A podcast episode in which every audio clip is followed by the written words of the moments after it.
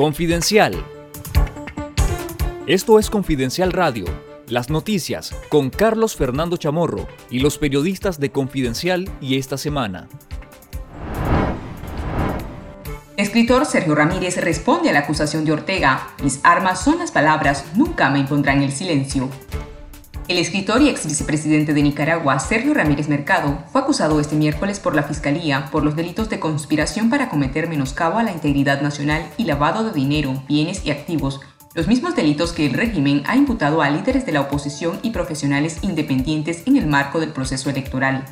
La acusación contra el ganador del Premio Cervantes de Literatura fue presentada porque supuestamente realizó actos que fomentan e incitan al odio y la violencia y ha recibido financiamiento de la Fundación Violeta Barrios de Chamorro a través de la Fundación Luisa Mercado, promotora del reconocido Festival Centroamérica Cuenta. La Fiscalía solicitó la detención del escritor y el allanamiento de su vivienda. Ramírez Mercado está fuera de Nicaragua y había anunciado que no regresaría al país para evitar represalias del gobierno tras ser interrogado por el Ministerio Público.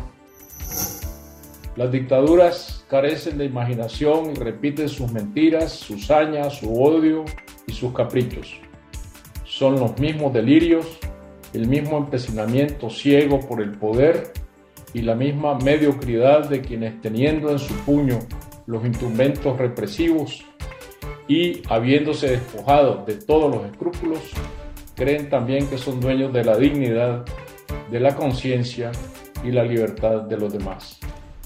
Soy un escritor comprometido con la democracia y con la libertad y no cejaré en este empeño desde donde me encuentre. Mi obra literaria de años es la obra de un hombre libre. Las únicas armas que poseo son las palabras y nunca me impondrán el silencio.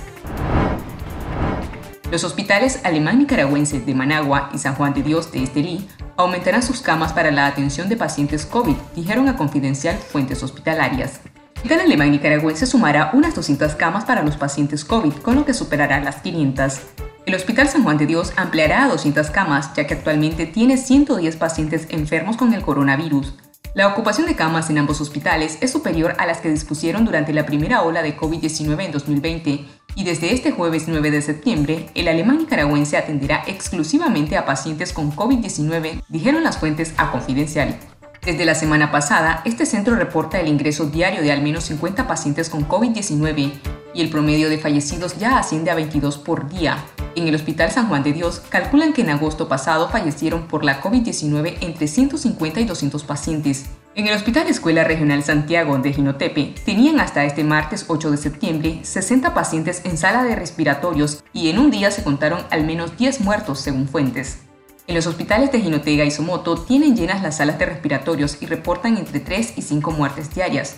El Hospital Vivian Pelas de Managua sigue saturado con pacientes COVID, con 28 ingresados y al menos 10 internados en la unidad de cuidados intensivos hasta este miércoles 9 de septiembre. La abogada penalista María Asunción Moreno valoró que las acusaciones que la Fiscalía presentó contra líderes opositores y profesionales independientes por el supuesto delito de conspiración para cometer menoscabo a la integridad nacional carecen de fundamento legal, sentido común y pruebas al tratarse de juicios políticos. En entrevista en el programa Esta Noche, Moreno destacó que en los escritos de acusación no hay consistencia entre los hechos que se están imputando y las pruebas que se están ofreciendo, que por lo general se trata de testimonios de oficiales de la policía y las actas de allanamiento de las viviendas de los acusados. La integrante de la Alianza Cívica por la Justicia y la Democracia advirtió que hay acusaciones en que la Fiscalía señala a una sola persona por conspirar contra la integridad nacional lo que técnicamente es insostenible, ya que para conspirar se necesitan dos o más personas y un plan para cometer el delito.